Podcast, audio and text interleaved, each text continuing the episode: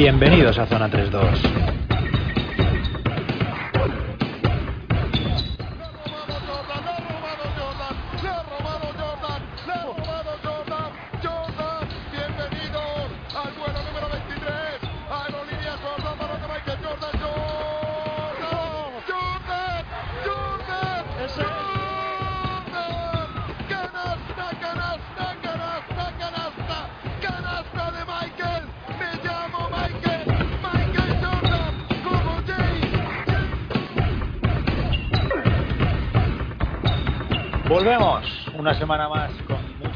Y mucho baloncesto del que hablaros. Esta semana tenemos el bloque de ACB algo descompensado porque no ha habido jornada de ACB y, os hablaremos un poquito más de la selección, volveremos a hablar de la Euroliga y como siempre pues NBA. Con suerte tendremos tiempo para dedicarle el tiempo que se merece a ese último cuarto en el que hoy os traemos mucho protagonista y algo de lo que veníamos tiempo también con ganas de hablar.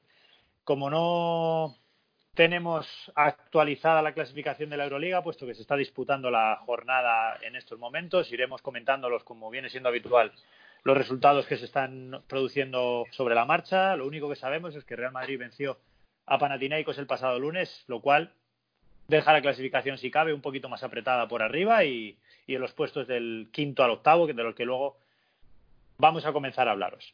Pero bueno, para que no se nos haga mucho más tarde y enseguida empecéis a escuchar lo que habéis venido a escuchar, que es baloncesto puro. Os voy a presentar a mis amigos que hoy están aquí como ya viene siendo costumbre y rutina, lo cual estoy tremendamente orgulloso y contento.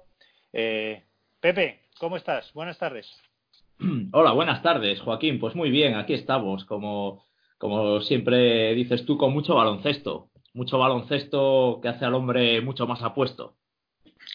Qué bueno. ¿Qué tal rima? Pero bueno. Bueno, rima fenomenal. Todo lo que rime con baloncesto nos parece bien. Está bien traído en este podcast, Pepe. Perfecto. Javi, ¿qué tal has pasado la semana? ¿Cómo van las cosas? Pues muy bien, muy bien. Así que nosotros, la verdad es que hemos disfrutado bastante con, con, algunos de los partidillos. Y, y, nada, pues eso, mucho baloncesto, por supuesto. O sea... Que no falte.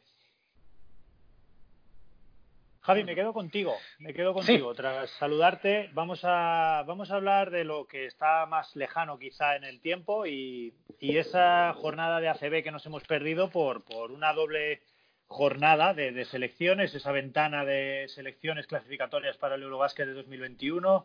Eh, volvió Scariolo, convocó a 12, de esos 12, eh, solo dos jugadores de los que habían estado en el Mundial. Y bueno, no voy a quitarte tu tiempo, voy a dejar que seas tú, nos lo cuentas un poquito, cómo ha ido la semana, qué, es lo que nos hemos encontrado con la selección y noticias, impresiones, todo lo que quieras. Háblanos. Bueno, la verdad es que lo primero me gustaría comenzar explicando un poco de qué va esto de las ventanas, porque es probable que haya muchos aficionados que no tengan muy claro de qué va esto. Primero, porque es bastante confuso y segundo, porque es muy oscuro mediáticamente, ¿no? O sea, la verdad es que le interesa a muy poca gente y no se explica. Así que vamos a darle un, pequeño vistazo. Eh, la, la gente no se entera, entre otras cosas, porque tiene muy poco sentido. Vamos a ver por qué, ¿no? Las dichosas ventanas son fechas en las que la FIBA prohíbe jugar competiciones nacionales para dejar espacio para partidos internacionales. Hasta ahí, bien. En Europa, desde el ciclo que tenemos ahora mismo, las selecciones compiten para clasificarse para el Eurobasket, que recordamos que ahora vuelve a ser cada cuatro años. Bueno, vuelve, ¿no? Es la primera, antes era dos, ahora ha cambiado a, cuatro años. Así que el próximo se va a celebrar en el verano del 2021. En, y atención, por aquí viene la primera novedad, va a ser en un montón de países, abandonando pues la tradición de, de toda la vida de tener uno con muchas dos sedes.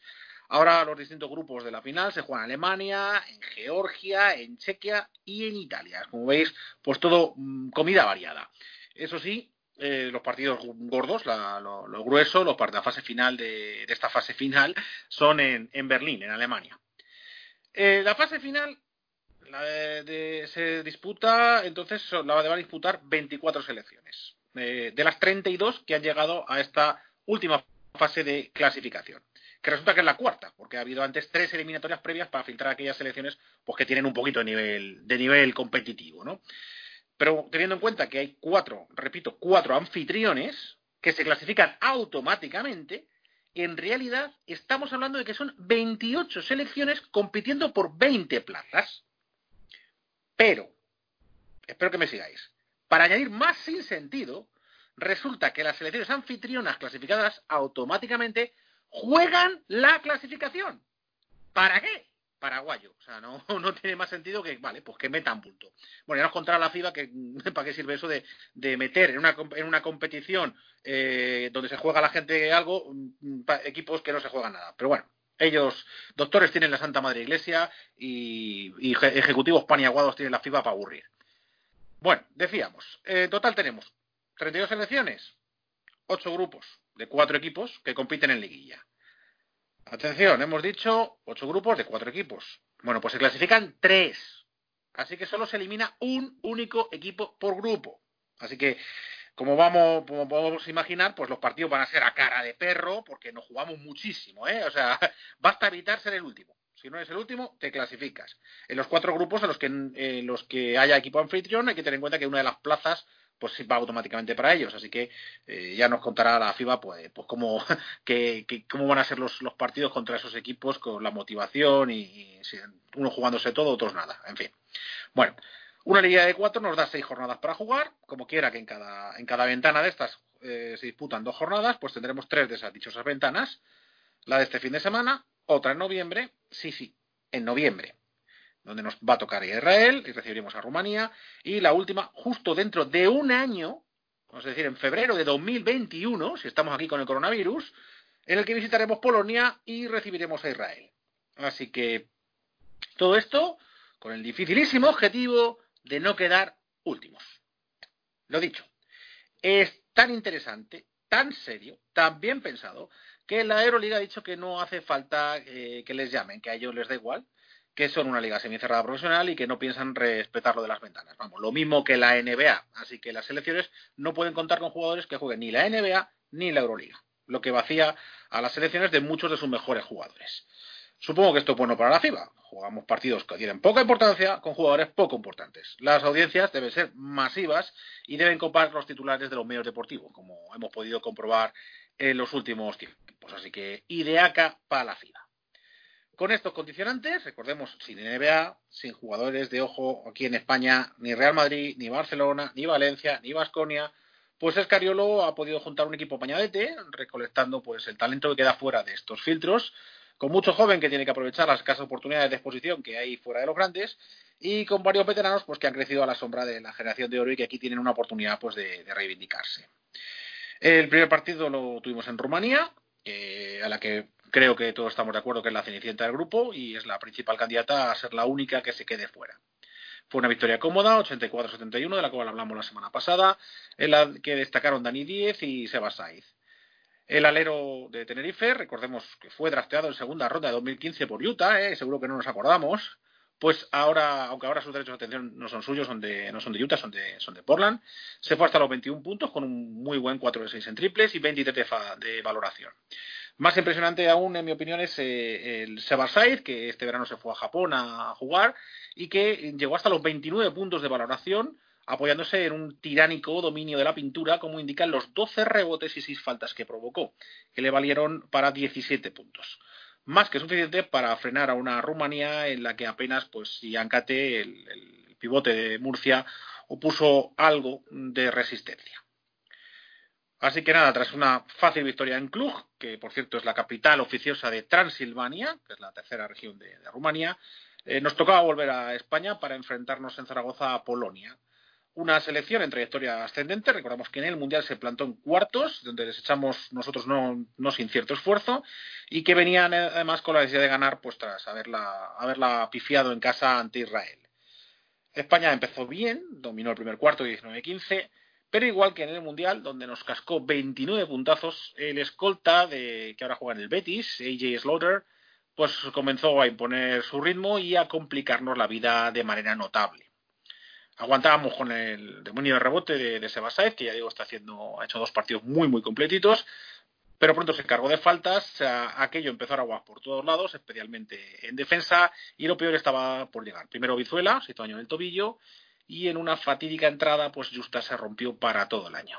El resultado final fue lo de menos, que fue un 69-80 que no es grave, pero que ya hemos visto que esto de las ventanas pues es un chiste y, y que la verdad es que nos deja pues muy muy mal cuerpo pues esa, esa lesión de, Justa.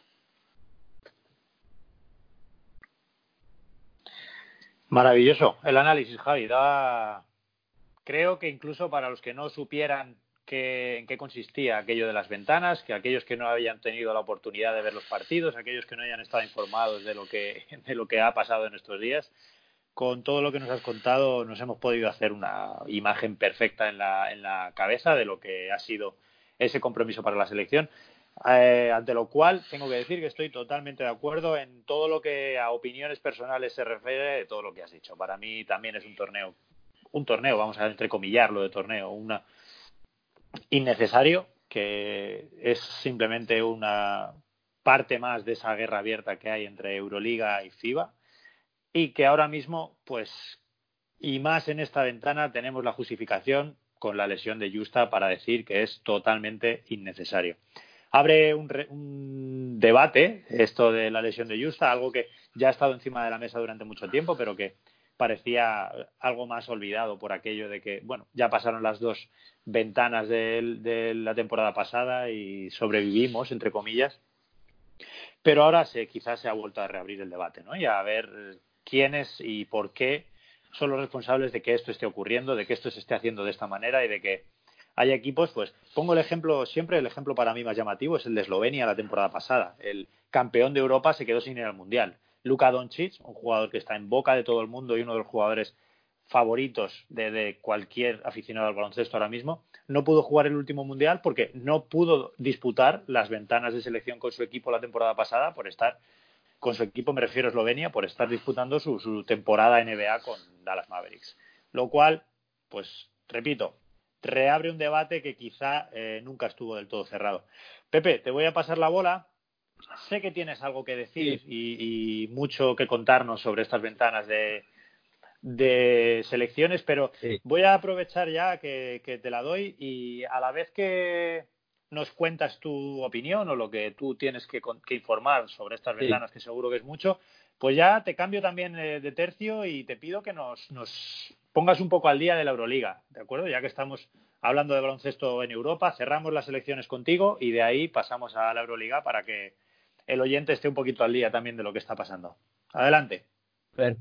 Perfecto, pues hombre, voy a empezar enmendando un poco la, plana a nuestro querido eh, compañero Javier, porque ha dicho lo de que es el en 2021 va a ser el primer Eurobasket con, con sedes compartidas, pero el de 2017 ya fue con cuatro sedes.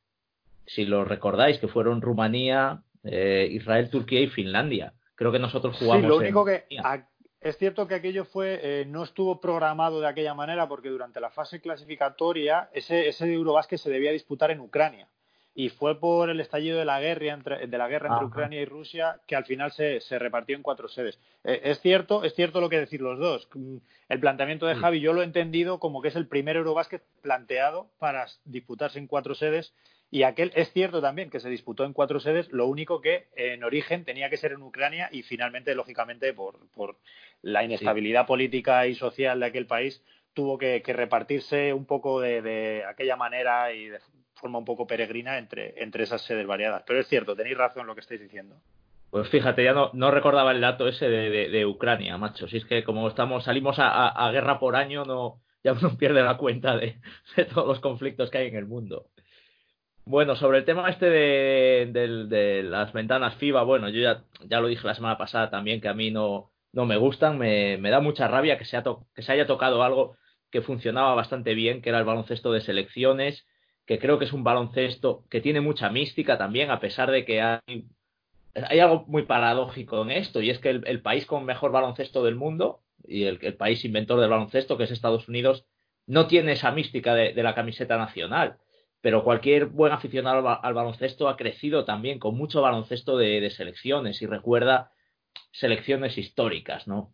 La, la URSS que, trituraba durante décadas en, todos los Eurobaskets, luego Yugoslavia, los últimos años de España, eh, la Italia de, de Riva y Magnífico, en fin, todos tenemos grandes recuerdos y, creo que sale perdiendo el, espectador con todo este tema. Eh, sobre el tema de Justa, yo no quiero ser muy ventajista por el tema de la lesión. La verdad es que es una pena porque Justa es, evidentemente, es uno de los jugadores con más progresión del baloncesto español y estaba haciendo un temporadón, la verdad. y es, eh, es un palo muy gordo, la verdad, para, para la progresión de este jugador, porque es una lesión muy, muy chunga, ¿eh? pero bueno, hemos visto en los últimos años jugadores que la han tenido y que, y que se han recuperado bien, sobre todo si son jugadores jóvenes, ¿no? Eh, pero es, es, de las peores lesiones que puede tener un jugador, yo creo, la, la, rotura, la rotura del ligamento cruzado. Eh, pero no quiero ser muy ventajista porque, por ejemplo, eh, todos recordamos la, la, misma lesión la tuvo Yul reparando un, un, Eurobasket, el de 2017 precisamente, si no, si no me equivoco, en un amistoso frente a Bélgica. Con lo cual quiero decir que esto, el jugador siempre, siempre está expuesto a, esto y pues, sí, sí que es cierto que mm, con los calendarios tan cargados parece que, que hoy día eh, es innecesario cargarlos más. En, en, eso estoy de acuerdo, pero no, no quiero ser, digamos, oportunista en el, en el tema de, de, la selección. A mí ya digo, me gusta mucho el baloncesto de selecciones.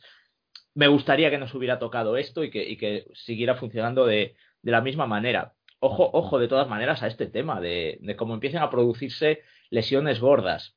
Eh, hemos visto eh, ya en la selección serbia, en, esta, en estas últimas ventanas, ha habido, eh, bueno, el debut de Kokoskov con Serbia, que ya lo ha dejado Georgievic, y, bueno, ha habido un partido muy interesante que fue el, el Serbia-Georgia, que acaba con 90-94, me parece, con un partidazo de, de McFadden y de Sermadini, dos, dos ACB, pero eh, Kokoskov no, no puede contar con Teodosic, precisamente entrenado por Georgievic ahora mismo, porque la Virtus de Bolonia no, no, no lo cede.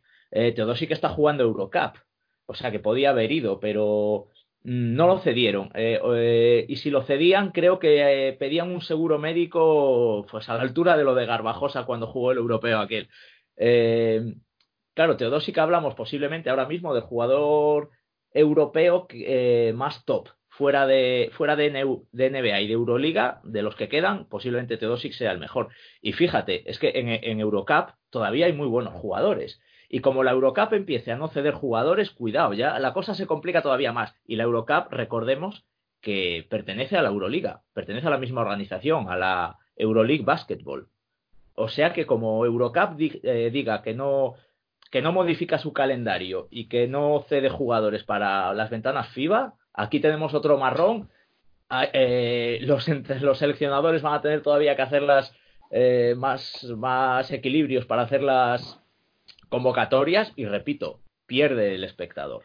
En fin. Y además, bueno, perdona Pepe que interrumpa, sí. más a tu favor de lo que estás diciendo, comentar para quien no esté familiarizado con, con el funcionamiento de Euroliga y Eurocup, comentar que Euroliga y Eurocup no son una federación, no son como la FIBA, son una empresa cuyos propietarios son los propios clubes. Es decir, los principales perjudicados de esto, que son los clubes, que son los que a la larga pierden a sus jugadores, son los primeros que podrían cerrar el grifo. Por lo tanto, esto viene al hilo de lo que estabas diciendo y, y es más, entendiéndolo así, es aún más entendible que Eurocup diera ese paso que estabas comentando, es decir, hasta aquí.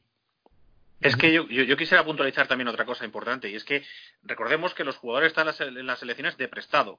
Si yo tengo un Mercedes, puedo tener un accidente en cualquier momento. Pero si yo te dejo el Mercedes para que des una vuelta y me lo traes reventado, pues perdona, pero no es lo mismo. ¿vale? Y esto es lo mismo. Y es que en la selección española tenemos dos auténticos superclases de, de, que, se nos, que han roto el ligamento cruzado con la selección. Jules en aquella en aquel trauma que fue el partido contra Bélgica en Tenerife con aquellos ruidos que yo a mí que se me pusieron la, piel de gallina y ahora Justat que es un jugador un jugador en una progresión notable que se había hecho con un hueco en un equipo con gran progresión que estaba haciendo de maravilla como era como era Tenerife y es que atención es que la carrera de Jules ha quedado tocada por esa lesión ha sido un punto de inflexión negativo por esa lesión. Pero es que la de Justa veremos cómo acaba. Esta es una lesión muy grave, es una lesión de nueve meses, un año parado, es una lesión que a ver cómo te dejan, que te cambia la forma de correr, que te cambia la forma de saltar y, es poner en riesgo la carrera. Pero es que, ¿y el equipo qué?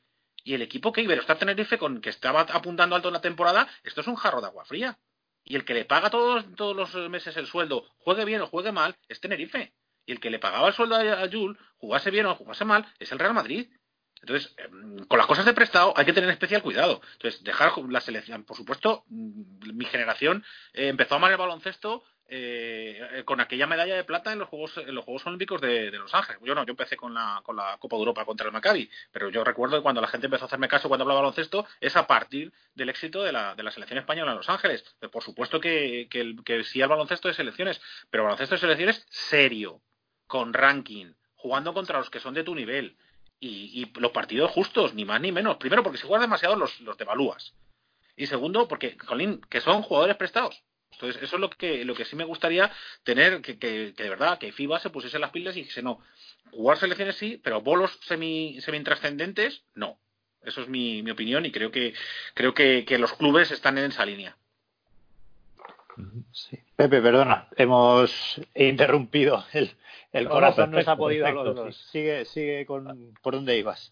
Básicamente estamos de acuerdo. Si es que el, el baloncesto de selecciones estaba, no había que tocarlo, pero bueno, eh, bueno, si pasamos a, la Euroliga, joder, es que me da mucha rabia ¿eh? lo, del baloncesto de selecciones, porque además es que me estoy acordando de cuando se hizo el cambio este, es que, es que nos, nos, la metieron doblada, porque yo me acuerdo que se, que se llegó a decir hasta cosas por parte de la FIBA de que esto se hacía para no interferir con el Mundial de Fútbol y que hubiera más atención al baloncesto. Esto es una mentira cochina, porque el, Mundial de Fútbol siempre se juega a principio de verano, prácticamente acabada la temporada, y el de baloncesto era en septiembre. O sea, había como un mes de diferencia. Pero bueno, en fin, pasemos a otro tema, que me, me, me encabrono mucho con esto. Bueno, la Euroliga. La Euroliga, eh, bueno, se está jugando ahora mismo en este momento. Había un CSK Barcelona como partido destacado ahora mismo, que no sé cómo van. Eh, tenemos un partido adelantado de este lunes, el, el Madrid Panathinaikos, el Madrid con esa línea eh, tan tremenda en los últimos partidos que, que no baja de, lo, de, los 90 puntos en ningún partido. Y, y bueno, hay, quedan, quedan nueve, nueve partidos para la mayoría de los equipos, menos para Madrid Panathinaikos, con ese partido adelantado. Y ya hay muchas cosas bastante, bastante claras. Eh, lo del EFES, eh, a pesar de la lesión de Larkin, pues no cede. Yo creo que lo tiene hecho la primera plaza. Eh, la segunda plaza va a estar entre Madrid y Barcelona prácticamente fijo. Ojo que la, la, la penúltima jornada tenemos un, un clásico, un Barça-Madrid, me parece que en Barcelona, en la penúltima jornada. Ahí se pueden jugar el segundo puesto. Eh, en Barcelona, CSK y en Barcelona, sí. CSK y Maccabi se, se están jugando la, la última plaza importante, que es la que da factor cancha, la cuarta plaza, y van a tener van a tener duelo directo también. Eh, me parece que a tres jornadas del final, no estoy seguro ahora, lo estuve mirando esta mañana un poco por, por ponerme al día, eh, también van a tener duelo directo. Yo creo que ahí la experiencia del CSK se impondrá. Eh, Panathinaikos está en una zona de nadie, a tres victorias de, de la cuarta y quinta plaza, o sea, muy difícil que pille factor cancha, y con dos victorias sobre, sobre la séptima posición. O sea que yo creo que, lo, que, que es muy fácil que quede sexto. Y luego ya en las dos últimas plazas ahí sí que sí que está lo gordo. Y ahí vamos a tener muchísima emoción. Vamos a tener un mes de marzo y un principio de abril precioso. Porque ahí, eh, bueno, yo sigo apostando por Fenerbahce, como dije hace unas, unas, semanas, no me voy a bajar del carro ahora. Pero bueno, la pelea está ahí con Valencia, con Hinky, con Olympiacos, con Milán. Todos estos equipos están, están todos con 11 victorias, excepto el Valencia que está con 12.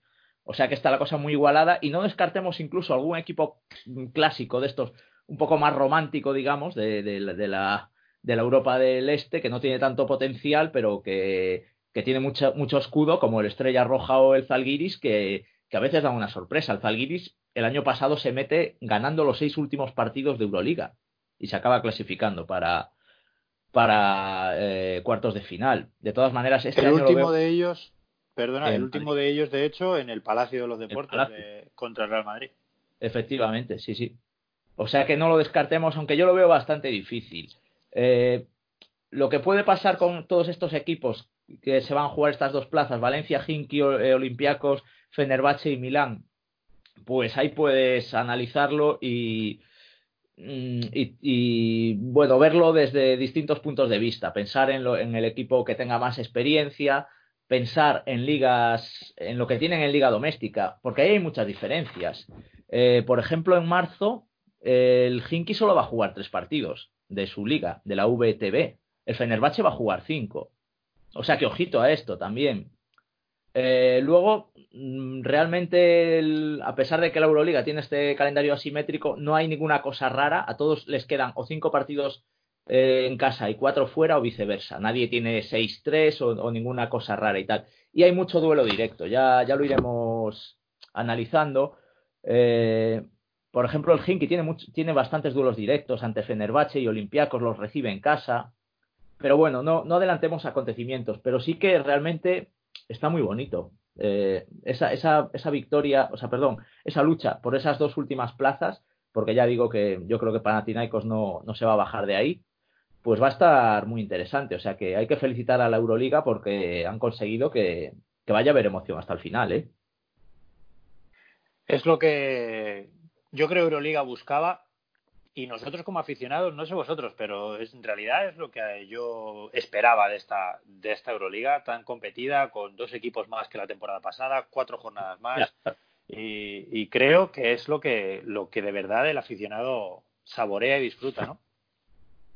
¿Sabes? Incluso hasta podemos, eh, poniéndonos a, jugar un poco a, eso, a, qué pasará en este mes de marzo, que, va a ser apasionante de verdad para, para esta competición. Podemos incluso, puede, estar, puede entrar en juego incluso hasta eh, una cosa que seguro que no, habéis oído hablar estos días, que se llama coronavirus, que no nadie ha oído hablar de esto, porque vamos a ver qué pasa con, con Milán. En, en, el, en la Euroliga femenina habían dicho que los partidos de, Mm, del Venecia, por ejemplo, y no sé si hay algún otro equipo de, del norte de Italia, los mandaban a Eslovenia. Eh, bueno, el Milán, precisamente, el, primer equipo que recibe eh, en casa es el 3 de marzo al Real Madrid. O sea que vamos a ver si, si se juega allí. Claro, es un hándicap también. Si, si el Milán no puede jugar sus partidos en casa, o si los tiene que jugar a puerta cerrada, por ejemplo. O sea que es ya, una de las opciones. Yo he escuchado que esa es una de las opciones que se barajan ahora mismo en, la organización de Euroliga de cara a los partidos de Milán, que, pues se, juegue, que se juega a puerta cerrada. La semana que viene, en el, en el próximo capítulo de Zona 3.2, podremos ya dar información de servicio porque la semana que viene hay doble jornada de Euroliga, martes, jueves, bueno, miércoles y viernes también. Pues otro, otro, otro condicionante más a tener en cuenta. Sí, además Milán se la está jugando también, como comentabas. Es cierto que, va, a haber, va a haber mucha tela que cortar en las próximas semanas y bueno, esperemos que, que podamos seguir aquí para, para contarlo todo. Javi, a ti, eh, sí, por supuesto, si hay algo que te apetezca decir, más allá de lo que te voy a preguntar, ya sabes que tienes eh, micro y tiempo y libertad total para hacerlo, pero te voy a preguntar por, por un equipo en concreto. Muchas veces esto lo hacemos muy a menudo, ya sabes, en el bloque de Euroliga te he preguntado por Vasconia, te he preguntado por Valencia, te he preguntado por el Barcelona y ya en su momento te pregunté por, por el Real Madrid cuando venía de tres derrotas seguidas y demás y te pregunté, la pregunta fue directa, Javi, ¿estaba el Real Madrid en crisis? Bueno, ahora el Real Madrid viene de ganar la Copa del Rey de, de Málaga de forma aplastante, como ya analizamos la semana pasada. Su siguiente partido en campo de Fenerbahce lo gana de 29 y su siguiente partido, recibiendo a Panathinaikos, eh, lo gana de 19 también. Eh, una media de 24 puntos de diferencia frente a dos equipos de los más grandes de Europa. Eh, voy a lanzarte la pregunta contraria a la que te hice la última vez que te pregunté por el Real Madrid. Javi, en lugar de si el Real Madrid está en crisis, te lo hago de la otra manera. ¿Está el Real Madrid en el mejor momento de la temporada ahora mismo? Pues creo que la respuesta es parecida a la que dimos la otra vez tenemos en cuenta que la temporada de baloncesto europeo hoy en día es muy larga que los entrenadores y sus preparadores físicos la preparan con varios, eh, varios picos y varios valles. Y que para añadir dificultad tenemos que añadir que esos picos y esos valles se ven muchas veces modificados involuntariamente por las lesiones. Entonces, igual que la racha de hace unas semanas, pues yo lo atribuía a que el típico valle que planifica el Real Madrid para diciembre, pues este, este año se había trasladado a enero, pues este pico de forma eh, positivo, pues yo lo achaco más bien a, a, un, a un, rebote en la, en la, forma física de varios jugadores que han marcado muchísimo estos, estos partidos. ¿no? Eh, tengamos en cuenta que además, eh, teóricamente, el Madrid debería estar rindiendo también porque tiene varias lesiones importantes, ¿no? Destacamos evidentemente la de Randolph, que es un jugador fundamental, especialmente en el ataque del, Real Madrid, y que ha compensado con un paso adelante importante de, otros jugadores. La clave, Tavares, eh, Tavares eh, Facundo. desde que empezó el podcast estamos hablando de la importancia de estos dos jugadores y que estos dos jugadores son muy dependientes del físico. El, para empezar, Tavares por su, por su tamaño, si no está fresco, llega tarde y si llega tarde no vale casi nada y el caso de el caso de Facundo es eh, el mismo. El, pequeño tamaño de Facundo hace que su, su, su, único valor defensivo sea con una hiperactividad que llega a agotar incluso al espectador y por tanto tiene que estar muy muy bien de forma física. En cuanto a esos dos jugadores les, les falla un poquito el motor, les falta, les falta un poquito el depósito de gasolina, eh, el Madrid lo nota. Y después de la mala racha, ahora están con el motor lleno y están contribuyendo muchísimo. Le añadimos eh, un Tompkins eh, que, aporta una fiabilidad y una clase eh, verdaderamente apabullante. Y, y esta es la, grandísima noticia para Madrid, un Carroll resucitado, redivivo, un Carroll que parece haber encontrado, ya que ahí en, las profundidades de Utah, la fuente de la, de la eterna juventud que acaban Coronado y, y, compañía, ha vuelto por sus fueros, se ha marcado un febrero con un 16,1 puntos de media, con eh, actuaciones verdaderamente espectaculares y con esa demostración de, de, tiro que, la verdad es para todos los que nos gusta el baloncesto pues es una auténtica gozada verle cómo se busca, eh, cómo sale de los bloqueos, esas, esas bombitas que tira absolutamente indefendibles y le están volviendo a entrar, está volviendo a disfrutar del baloncesto y está dando victorias importantísimas al Real Madrid. Por tanto, no creo que sea el mejor momento de la temporada porque el depósito empezará a fallar en estos jugadores, volverá a llenarse, o sea que tendremos acordeón eh, el próximo mes para abajo y otra vez para arriba. Eh, probablemente y habrá que ver luego cómo vuelven los cómo vuelven los lesionados no porque si, el Madrid funcionase todos a la vez pues sí que sería imparable pero eso lo vamos a ver el, el, próximo el próximo mes porque ya digo la principal dificultad del básquet actual es hacer coincidir los estados de forma con las con, con la disponibilidad de la plantilla a través de las lesiones Genial, Javi. Yo estoy de acuerdo contigo. Yo también eh, añadiría que eh, el estar tan bien en este momento de temporada no es algo casual, y menos en el caso del Real Madrid y, Pablo Lasso y su cuerpo técnico. Si algo han demostrado en estos últimos años es que son eh, un equipo, y hablo del equipo de, Lasso, no solo del Real Madrid, el equipo técnico es capaz de planificar y organizar la temporada para tener momentos y picos de forma en el momento álgido de la temporada, justo cuando de verdad, cuando de verdad hace falta.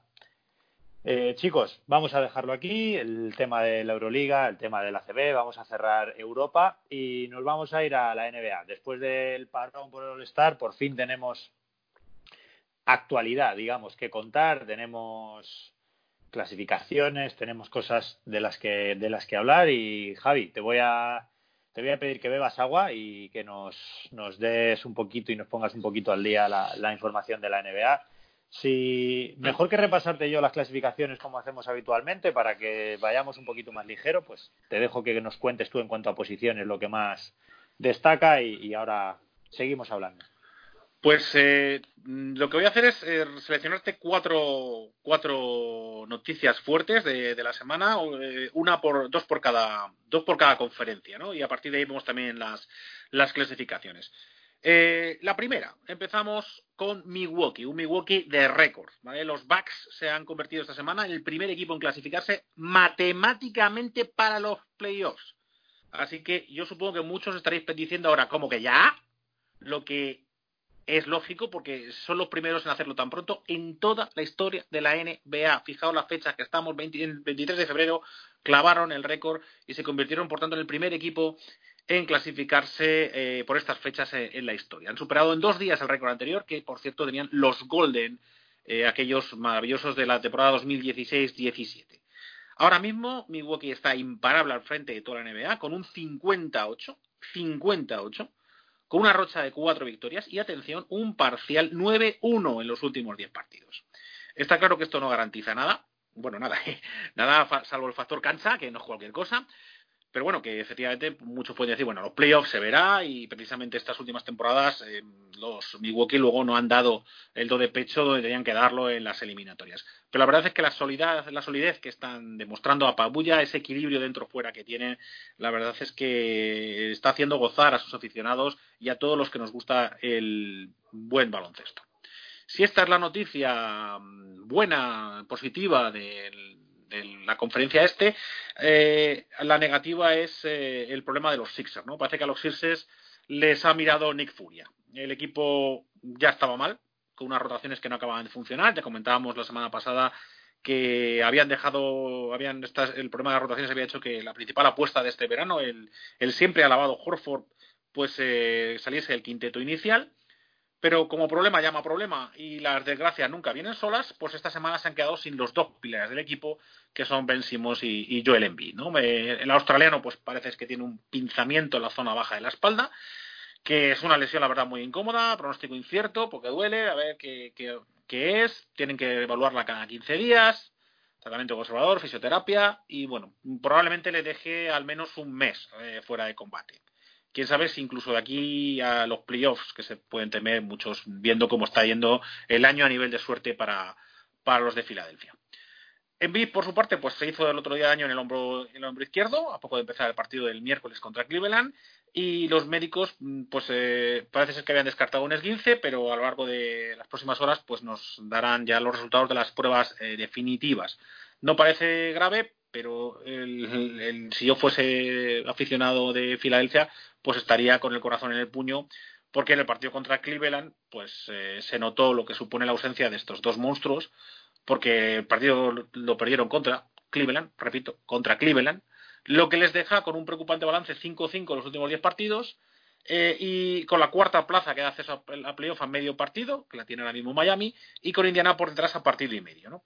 Así que es para, para preocuparse. Las buenas noticias, por agarrarnos a alguien y por nuestros, nuestros amigos que les gusta Filadelfia, pues tienen un calendario bastante asequible en lo que queda.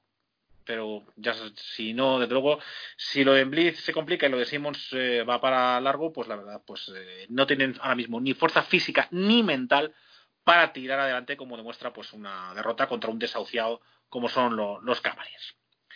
Pasamos a la conferencia oeste y aquí pues hablar de, Houston, ¿no? Que va como un cohete, jeje, que el chiste aquí, chistaco aquí con el nombre, pero es que es verdad, es que comentábamos la semana pasada la revolución de Houston, lo interesante que va a ser ver esta radical apuesta, no ya por un small ball, sino lo que yo llamaría un pitufo ball, que la verdad había hecho a Houston pues pues que todos alucinásemos mucho con los trades que, había que se había marcado. Pues bien, de momento el cohete despega con fuerza.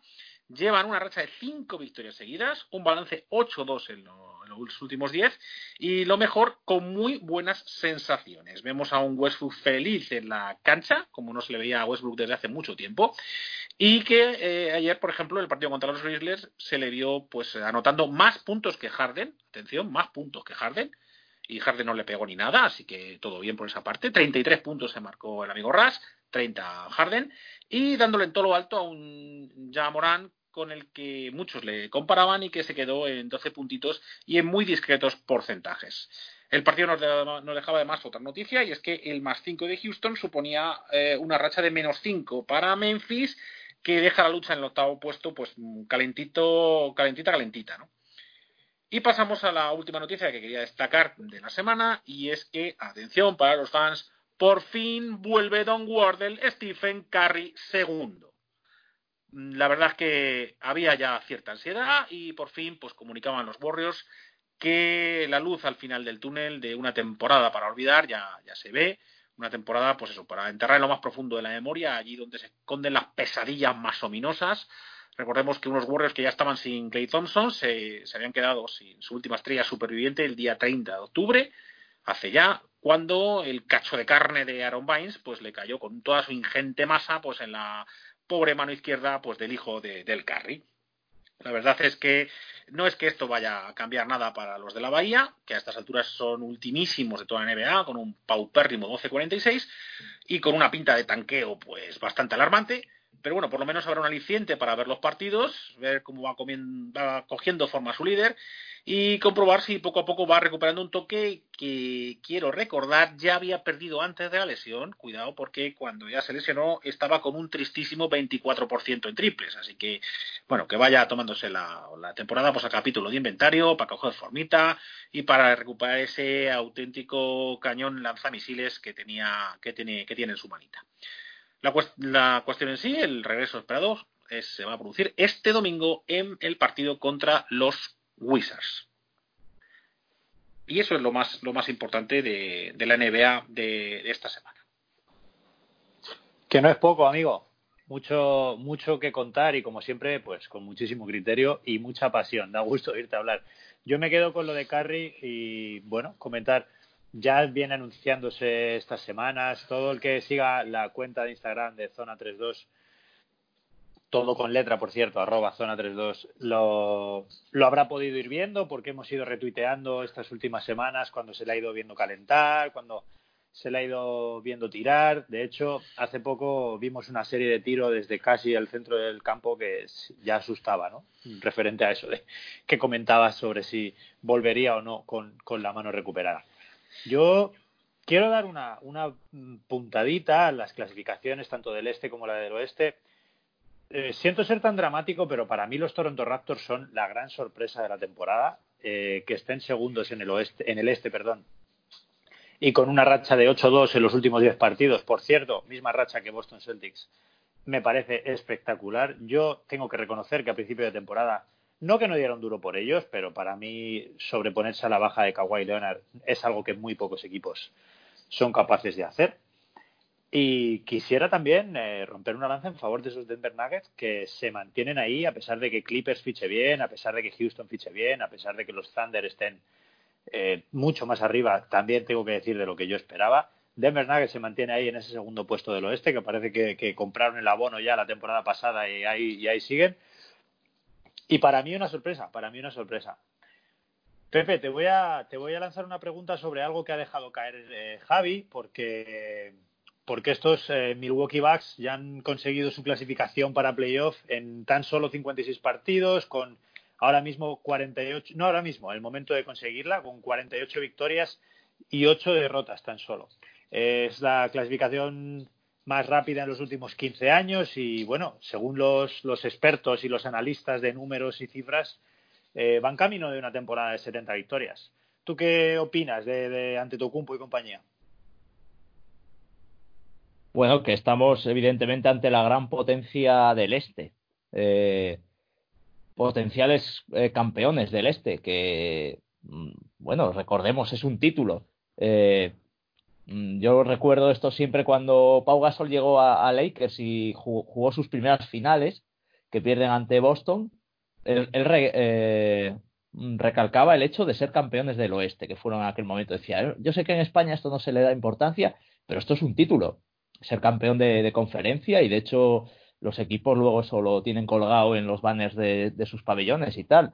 Milwaukee, pues a ver, fue campeón en el 71 y no gana no gana el este desde 1974. Vamos a ver si si este año no aparece por ahí un Kawhi Leonard, que bueno, evidentemente no va a aparecer en su conferencia por razones obvias, eh, vamos a ver si, este, si no hay un Boston o un Toronto o un Filadelfia que, les amargue. Tiene toda la pinta de que este año por fin van a jugar la gran final. Yo no sé si eso les dará para, para, meter, para ser campeones. Eh, me parece, yo apostaría que este año el, el, anillo vuelve al, vuelve al oeste. Pero bueno, respecto al balance, vamos a ver finalmente con qué balance se quedan. Hombre, yo como espectador imparcial y a miles de kilómetros de distancia, a mí que mandasen un mensaje ahora desde Milwaukee y, dijesen, vamos a ir descaradamente a por el récord de, de Golden State, del 73-9.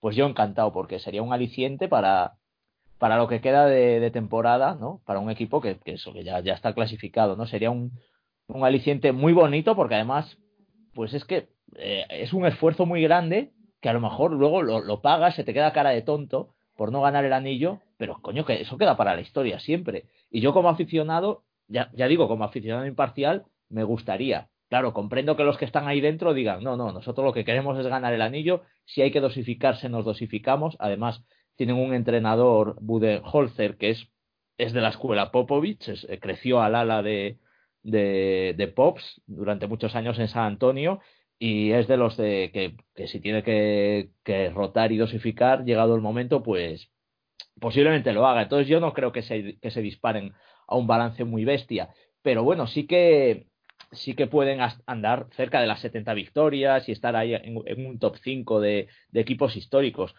Ojo, la mayoría de equipos que han conseguido estos, estos balances bestiales han sido campeones luego de, la NBA. O sea que, porque claro, tenemos el recuerdo de Golden State y pensamos, es que no vale de nada y tal, pero el, el, el reciente récord, que era el de Bulls del 96, son campeones. Era una máquina.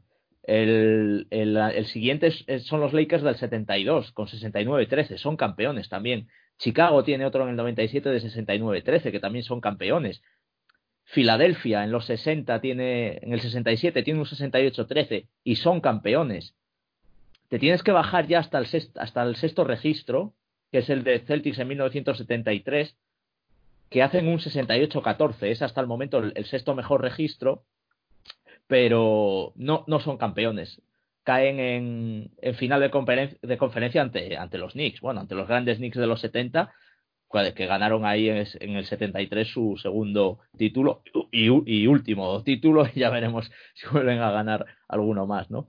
Eh, o sea que, que sí que a mí me gusta ver, ver este, este tipo de, de equipos que destrozan la, las estadísticas. Es que además el, el, baloncesto es un deporte que para esto, para destrozar constantemente los registros. Yo eh, también tengo ganas de ver ese, esa pequeña fractura entre en, en los en los récords, porque además, oye, que, que, le da le da emoción, como tú dices, a, ver esos últimos partidos le da mucha emoción. Y además, yo tengo que decir, y esto ya es una pedrada personal, tengo muchas ganas, y lo siento por el resto de equipos, lo siento por los españoles, Ibaka y Margasol, pero yo tengo muchas ganas de ver a, a estos Bucks en una final de la NBA. Tengo ganas de verles ganando el este y tengo ganas de verles enfrentándose al mejor equipo del oeste de esta temporada, sea quien sea, porque el oeste es cierto que parece que está un poquito más eh, democratizadas las victorias y los aspirantes, pero en el, en el este todo el mundo o la gran mayoría de, de, de, aficionados esperamos a ver a Milwaukee en lo más alto y verles como campeones de conferencia. Y yo tengo que reconocer que como tú dices siendo imparcial también porque es cierto que eh, bueno yo no soy de ningún equipo del este eh, sí sí tengo ganas de ver a Milwaukee ganando el este pero precisamente porque tengo muchas ganas de ver a Milwaukee y personalmente ante Tucumpo en unas finales de la NBA. Y eso me apetece muchísimo y creo eh, que este puede ser el año. Javi, voy a hilar temas que sabéis que me gusta mucho coger palabras de uno y tirárselas al otro. Aunque esta puede estar cogido con pinzas, Javi. Eh, Pepe nos ha hablado de Badelhauser, de la escuela Popovich y bueno, a ti tengo que preguntarte por, por eh, Pop y por los Spurs. Ahora mismo, eh, al contrario que Milwaukee, San Antonio esta temporada está luchando o va a tener que luchar muchísimo si quiere llegar a ser octavo en el oeste y ser el último equipo que, que entre en playoff. De quedarse fuera sería la primera vez en 21 temporadas, y creo que este dato no lo tengo equivocado, lo cual eh, sería una, una noticia de, de, relevancia, por lo menos, en el mundo NBA y en el mundo baloncesto. Esto, como, bueno, lo digo yo porque ya lo has dicho tú aquí, es, es tú eres un gran aficionado de los Spurs desde hace muchísimo tiempo, no solo de esta última época moderna, así que te lanzo la pregunta como, como casi como ese aficionado que sale del, del AT&T de ver, de ver jugar a sus Spurs y no, y no como uno de los colaboradores de Zona 3-2. Voy a ser directo, Javi, ¿se meten los Spurs en playoff? Pues con los datos en la mano, no. Este año no, no van a playoff y como dices, pues se va a romper la, la mejor racha, no de la NBA, sino de todo el deporte profesional americano. Son la, llevaban clasificándose para playoffs desde la temporada 97-98. que recordemos que es la temporada en la que, en la que la primera temporada que hace Pop entera, porque el, despide, despide a su entrenador y se coloca el de manager en la anterior, y capta a, un nadador muy espigadete que jugaba en Wake Forest, con pinta de despistado, llamado Tim Duncan, y el resto es historia de, de la NBA y del baloncesto mundial. ¿Por qué soy tan pesimista? Bueno, primero hay que ver los rivales. Es cierto que la octava plaza del, salvaje oeste pues está muy abierta, tenemos cinco equipos compitiendo por ella, pero a día de hoy es que los demás tienen bastante ventaja y no solo la clasificación. Por ejemplo, tenemos ahora mismo quien está octavo es Memphis con un 28-30 que tiene como punto fuerte pues a este, este rookie que, iba, directo al, al, premio rookie del año, que era Jamoran, pero que, pero que atención, ahora mismo están en crisis. Nos lleva una racha de cuatro derrotas, con un balance en las últimas de cuatro de seis, y una sensación de, agotamiento, especialmente en, Morán, que yo creo que, que, se está dando un buen cabezazo contra el rookie wall que, que tanto temen los equipos que, han cogido un buen pique en, el draft. Eh, además, lo, lo, hemos visto en la, esta misma noche con la derrota que han tenido ante Houston. Con un balance similar y sensaciones similares está Portland. Tiene un poquito peor, 26-33. Y el problema de Portland es que este año son totalmente Lilar dependientes. Un Lilar que recordemos, pues está lesionadete, se perdió, se perdió el Star por una lesión en la ingle y que, pues probablemente, pues no, sabemos lo que va a poder tirar del carro en lo que quede de los partidos que quedan. Y pisando los talones a estos Blazers, con un 25-33, hay unos Pelicans que la verdad es que dan mucho miedito, con un Zion Williamson que le ha dado ya, pues que, está cumpliendo, Ahora, con esas expectativas tan brutales que se tenían de él, pues, pues la está cumpliendo. Lleva nueve partidos seguidos superando la veintena de puntos. Atención, con un onérico porcentaje de 56% de tiro, ¿vale? Con lo y la verdad es que con, esos porcentajes y esa anotación, pues se va uno a cualquier parte. Últimamente, pues solo han podido frenar los Lakers. Y ello gracias a lo que para mí es el principal punto débil de estos eh, New Orleans, que es que es lo que les quita, eh, lo que para mí es, eh, para mí son favoritos y lo único que les hace restar un poquito es el problema que tienen en el entrenador. Creo que tiene uno de los peores entrenadores de la, de la NBA, un Alvin Gentry que no da la talla ni a nivel táctico ni a nivel de gestión de grupos, muy poquito liderazgo, muy poquita imaginación y, es el único problema que, les veo. Las últimas derrotas de los Spurs, por cierto, han metido a colarse a un equipo que yo, sinceramente, hace un mes daba totalmente por desahuciado en esta carrera, que era eh, los Kings. Así que ahora mismo los Spurs están décimos segundos y, y contra eso, ¿qué tiene San Antonio para ilusionarnos? Pues, la verdad, poco. A nivel de sistemas, pues la tímida evolución que habíamos creído percibir eh, hace eh, pues en diciembre enero con, un, con, el, con el juego más abierto apoyándose más en el tiro exterior para abrir el campo que de tal manera que, que de Rosen pudiese jugarse unas penetraciones eh, más eficaces pues ah, se ha parado un poco está haciendo poco efecto. No es que las estrellas no estén funcionando, tanto de Rosen como Adri están aportando sus puntitos, sus rebotes, eh, pero no se ve, no se ve que hagan del pegamento eh, necesario. Estaríamos aquí ante un caso eh, probablemente de, liderazgo, ¿no? No están sabiendo conectar con, pues, con, con John Core, ¿no? Con esos chicos jóvenes que eran los que todos pensábamos que tenían que sacarnos ahora mismo del apuro. De ese Young Core, pues yo destacaría a un Dejounte Murray, que el problema que tiene es que es muy regular, se le adivina buen potencial, tiene un físico decente, pero que es un poco alocado, pierde muchos balones y eso, pues, la verdad es que le, acaba sacando un poco eh, de los partidos. Curiosamente, el segundo base que tenemos es, es, muy complementario, es Derrick White, que el año pasado de verdad leímos como una gran esperanza, es una de las grandes decepciones que, que hemos tenido este año los fans de los Spurs, White el año pasado, con unos playoffs espectaculares, le veíamos como, como una de las estrellas nacientes eh, del oeste y, bueno, no es que esté haciéndolo mal, pero la verdad es que no, no ha dado ese, mm, ese, paso al frente y le vemos un poco estancados.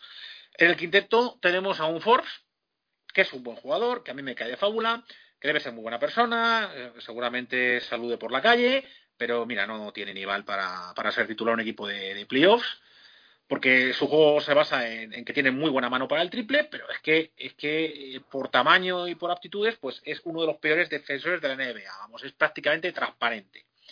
El otro miembro del quinteto es Lyle, bueno, pues un ala pivot que, lo trajimos de Denver, que bueno, pues eh, ahí está, aporta algo, pero, pero curiosamente mucho menos de lo que nos podría aportar pues el que el año, eh, pues, eh, precisamente el, gran fracaso que hemos tenido este año al, al, dejar escapar a, la nueva estrella de los Washington que nos había venido de maravilla y, que, bueno, pues la verdad es que Lyle, pues bueno, tira, pero no, no es, es, sintomático del gran fracaso de, los Spurs este verano. Porque junto a Lyle, el otro que vino fue de Marre Carroll, un Marre Carroll se acaba de ir esta, al final de la semana pasada. Atención, rescindió contrato con los Spurs. O sea, le liberamos, ni trade ni nada. Le dieron el contrato, mira, vete donde te quieran. Y mira tú por dónde, que efectivamente a los pocos días le querían en, le querían en Houston y bueno, pues ahí está, se va a pasar bien ahora, en, Houston, pero un fichaje importante, con un contrato importante y que no ha servido para absolutamente nada. Eso nos da, nos hace ser muy pesimistas en, en cómo se están manejando las cosas en los despachos. La otra gran esperanza que teníamos eh, es Lonnie Walker, el rookie del año pasado, Lonnie Walker cuarto.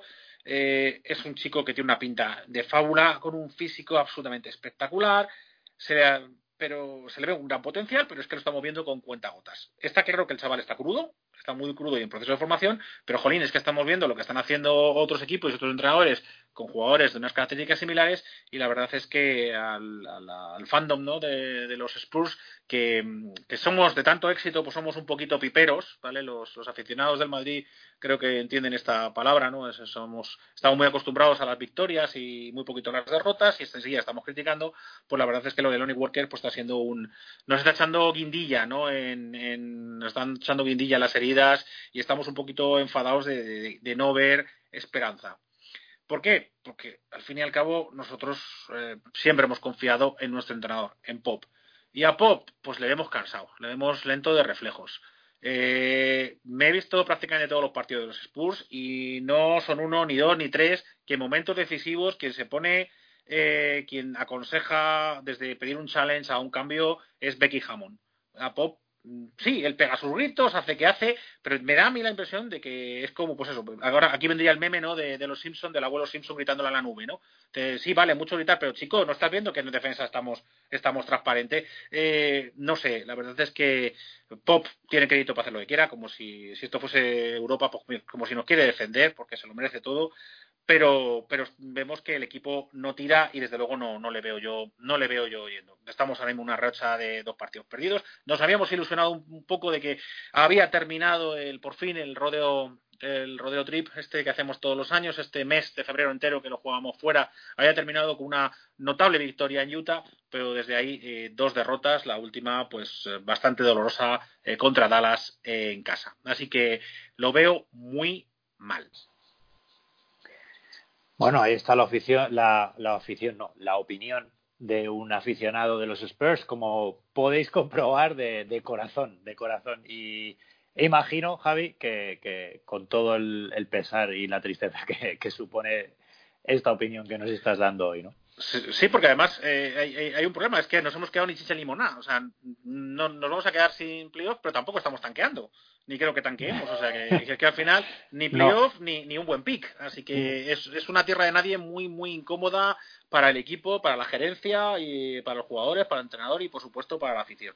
No, no parece ni, ni la franquicia ni el entrenador un equipo con, en el que tanquear sea, para el que tanquear sea una opción. Yo tengo que decir que no veo a San Antonio tanqueando ni esta temporada, ni la próxima, ni la siguiente, ni la otra.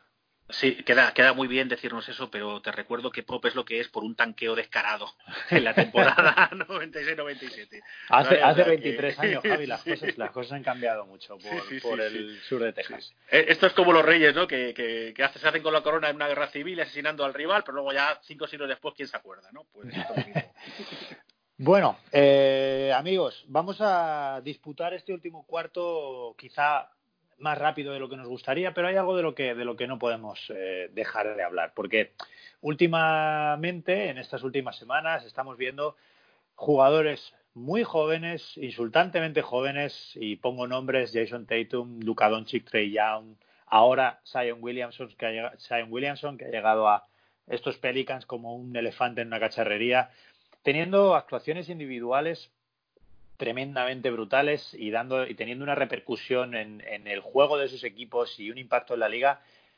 podríamos decir impropio para jugadores de, esa edad.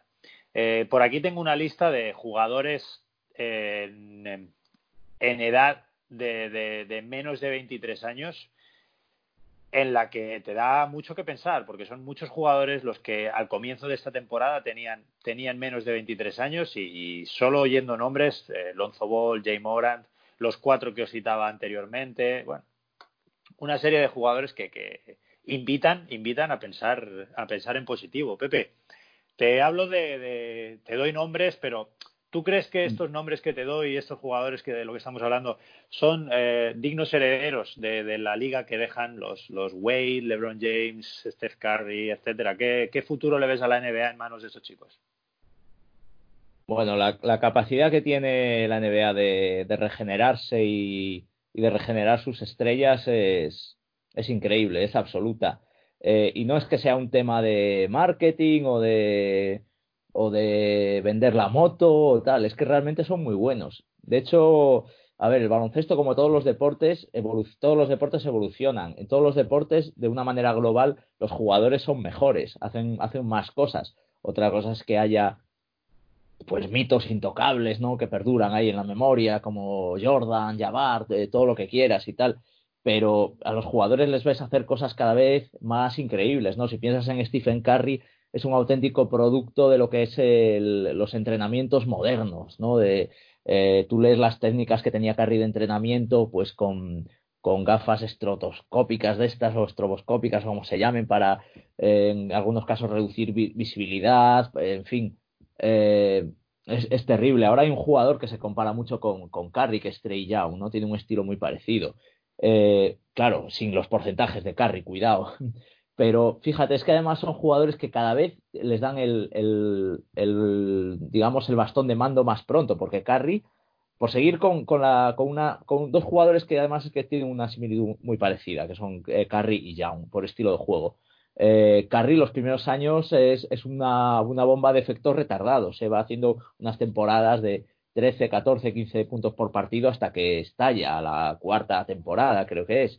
Eh, Trey Young ya en su segunda temporada está anotando prácticamente 30 puntos por partido. Es, es una bestialidad. Y luego, sobre todo, pues eh, los jugadores aposicionales, ¿no? que a mí es algo que, me encanta y ahí destaca por encima de todos Don, Doncic. Luego hay que ver si, si estos jugadores eh, son capaces de, mantenerse mucho en playoffs y tal, y en finales sobre todo, que es lo que da más visibilidad, ¿no? O sea, yo me acuerdo cuando Durant llega a unas finales con, con Westbrook y Harden, con Oklahoma City, y, y luego Durant pues se convierte en un jugador prácticamente solo de números, ¿no? De, competir por el, por el título de máximo anotador y tiene que irse a, Golden State para que vuelva a estar un poco en el, en el foco mediático. Y que haya habido esas finales tan bonitas que hemos visto en los últimos años, un poco más atrás, Miami-San Antonio, eh, y en los últimos años Cleveland Golden State, ¿no? Entonces hablamos siempre de los mismos protagonistas, LeBron siempre LeBron con sus idas y venidas de clubs. Y luego, por otro lado, San Antonio con, en la época Duncan y, estos últimos Golden State. La NBA necesita también eso, ¿no? Aparte de todos estos jóvenes jugadores que son muy buenos, que van a. Eh, bueno, son los que van a llevar el peso y los focos de, la NBA, pues efectivamente los Trey Young, Zion Williamson, eh, incluso Ingram, que todavía tiene 22 años, creo, del que hablábamos hace, poco, Doncic, por supuesto. Eh, necesitan también que, se, que, se, que, se, llegue a, una, a ese tipo de rivalidad, ¿no? Por ejemplo, ante Tocumpo, estabas diciendo que desearías verlo en unas finales. Yo también, o sea, es que ante Tocumpo en unas finales, bien sea contra LeBron o contra Kawhi Leonard, contra este tipo de aleros, ¿no? Contra los que, son los que realmente le van a dar su medida, pues claro, sería precioso. Voy más allá. Cuando pase el ocaso de, de LeBron James, que a mí me parece una bestia competitiva tremenda y su regularidad está fuera de toda duda. y Dallas siga creciendo con Doncic. A mí Doncic me parece un jugador de, llegar a finales. Tú imagínate, porque ante Tocumpo todavía es un jugador joven, joven imagina lo que lo que podemos, lo que, lo que podemos tener ahí de dentro de unos años que tengamos, yo que sé, cuatro, cinco, seis finales seguidas, Milwaukee y Dallas, con la rivalidad de los dos grandes jugadores europeos del, momento eh, ante Tocumpo Doncic. O sea, una, una locura a nivel global. O sea que nada, la NBA puede estar muy tranquila, el futuro está asegurado. Dijo Pepe Kubrick.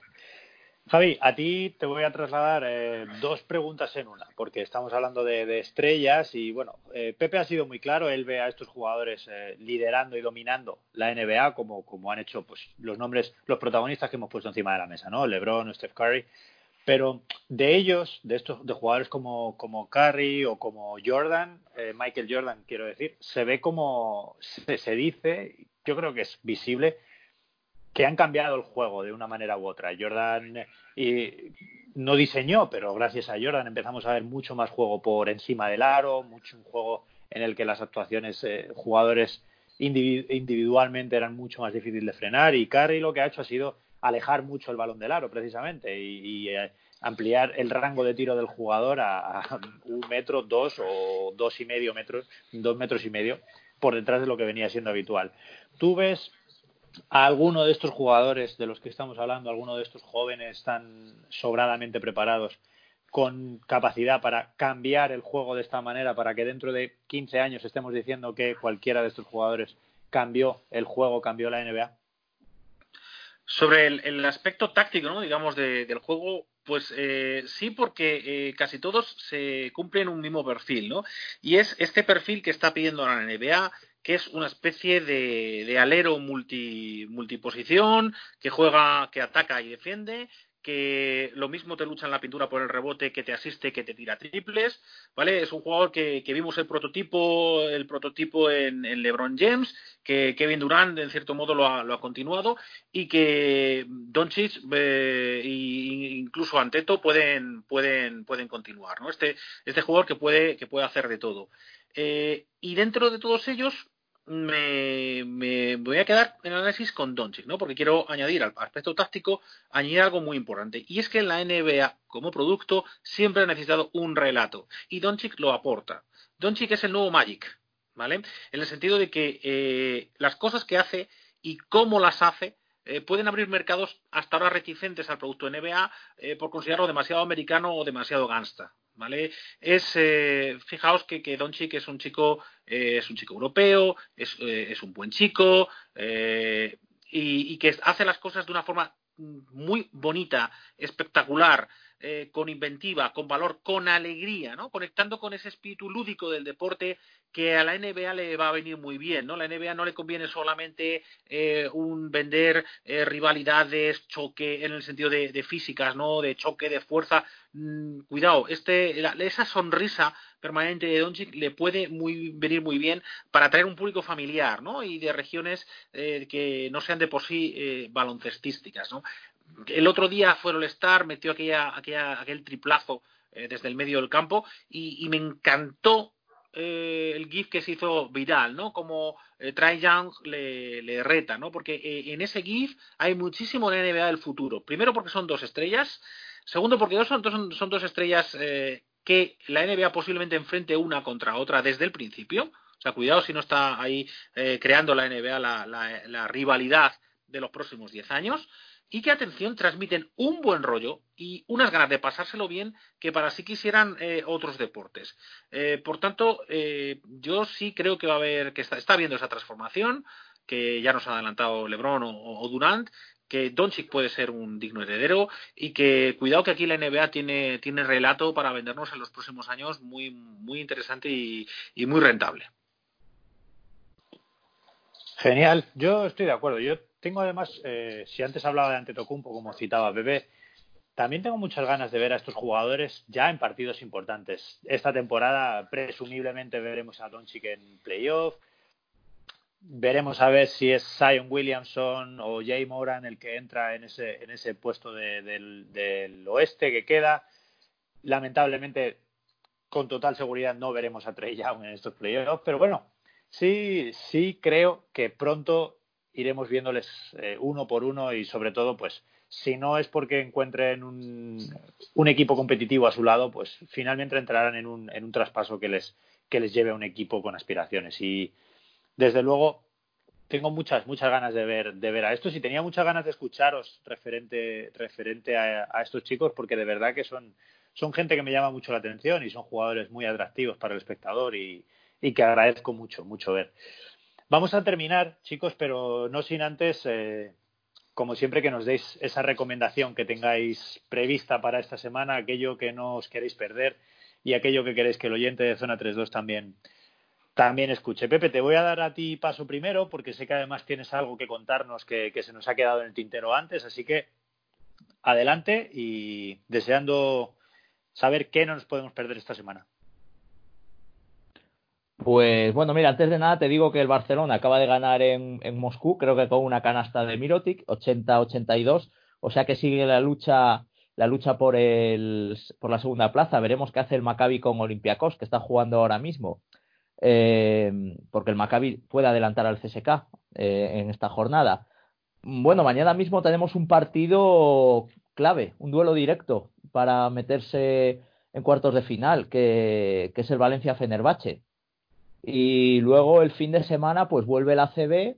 Eh, yo destacaría un partido que es reedición de la, de la última Copa. Fíjate que pronto se vuelven a ver las caras y en el mismo lugar el Unicaja y el Real Madrid. El Madrid del Aso, como los buenos criminales, vuelve al lugar del crimen con, en un Unicaja, eh, bueno, muy, toca, muy tocado físicamente, eh, pero que, se ha reforzado muy bien. Ha fichado a, a Boutel, ha dejado ahí un poco tocado al Bilbao uno de los máximos anotadores este año de, del ACB.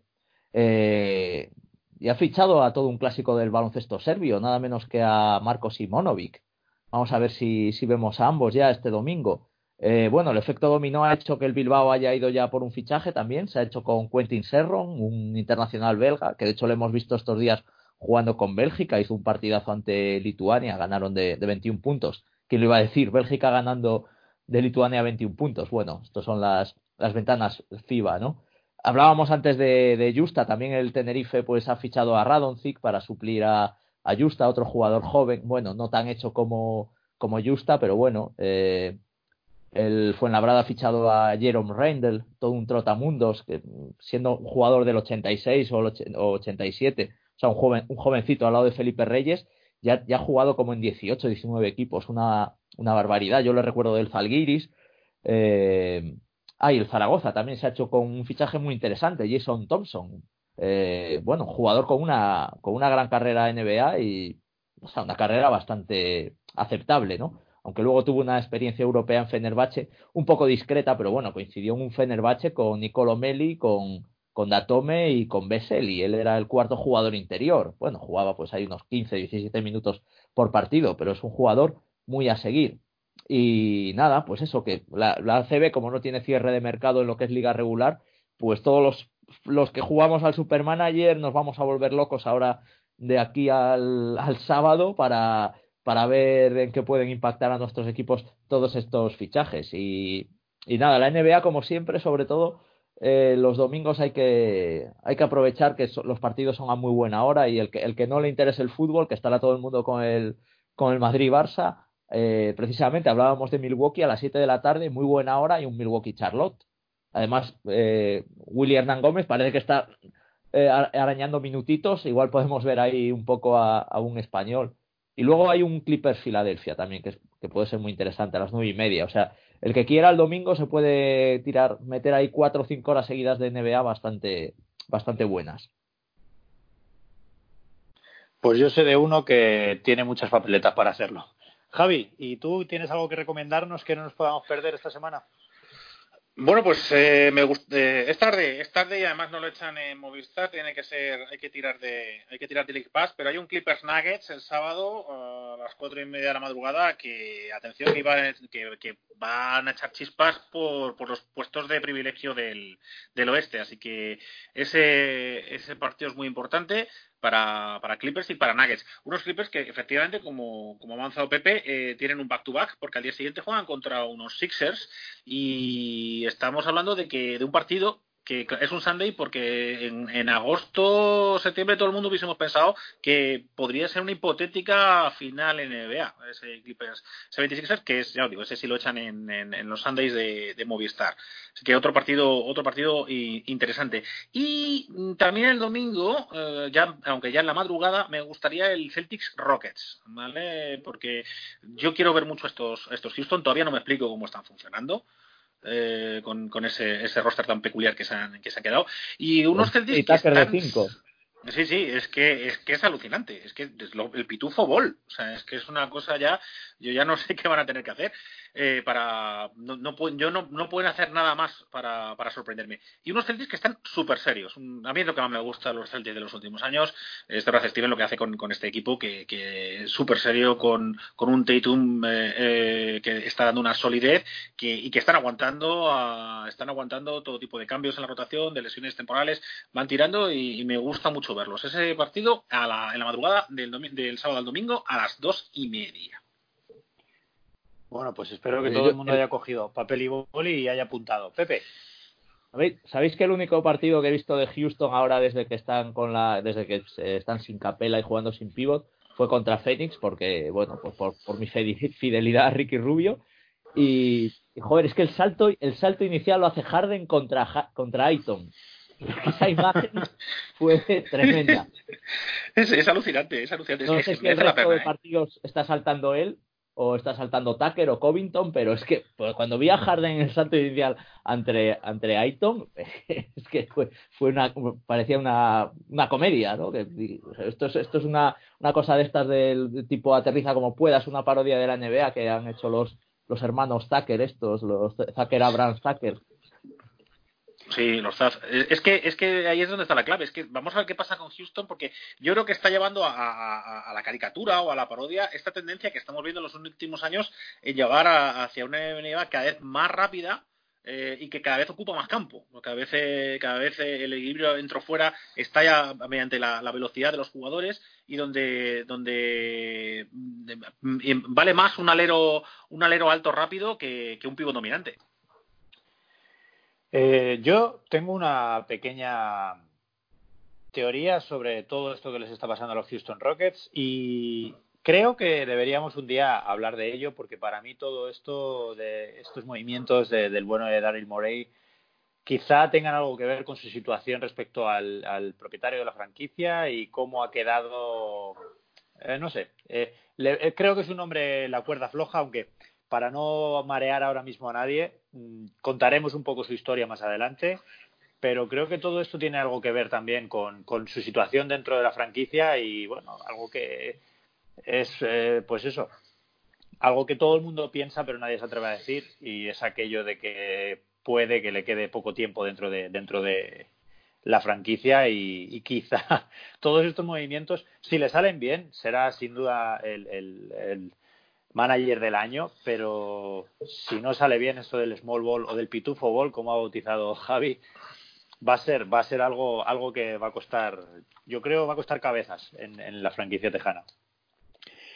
Y chicos, lo vamos a dejar aquí. Eh, siento no darnos turno, turno, a réplica para esto, pero de verdad que nos lo podemos apuntar si queréis incluso para la semana que viene, hablar de, la situación de los Rockets, de todo el tumulto que vivieron hace unos meses referentes a aquella historia que, repito, para no marear al oyente, pues eh, les emplazamos a la semana que viene y contamos toda la historia tranquilamente y analizamos un poco la situación de estos Rockets y, de, y las expectativas que podemos tener en base a ellos. Os voy a dejar ya que os despidáis para, para ir cerrando el programa de hoy y espero que nos podamos oír la semana que viene. Pepe. Pues nada, un placer. Eh, y nada, que, que sigáis disfrutando todos de este magnífico deporte. Seguro, seguro. Javi. Pues nada, lo dicho. Mucho baloncesto, por supuesto. Que tengáis un buen fin de semana y a disfrutar. Y nada más que añadir desde aquí. Yo también me uno a mis compañeros. Os deseo una feliz semana. Os deseo que disfrutéis de, todo lo que está por, por, delante, que como ya han dicho ellos, pues es muchísimo baloncesto. Y no podemos más que agradeceros los que, los que nos escucháis. De nuevo os invitamos a comentar, a participar. Recordad que en Twitter somos arroba zona 32, todo con letra. Y aquí estamos para lo que queráis, lanzar alguna pregunta, algún tema, algo de lo que os gustaría hablar o escuchar. Nosotros estamos decididamente encantados de compartirlo con vosotros. Sin más, también os deseo una feliz semana y os espero aquí dentro de siete días. Recordad, mucho baloncesto.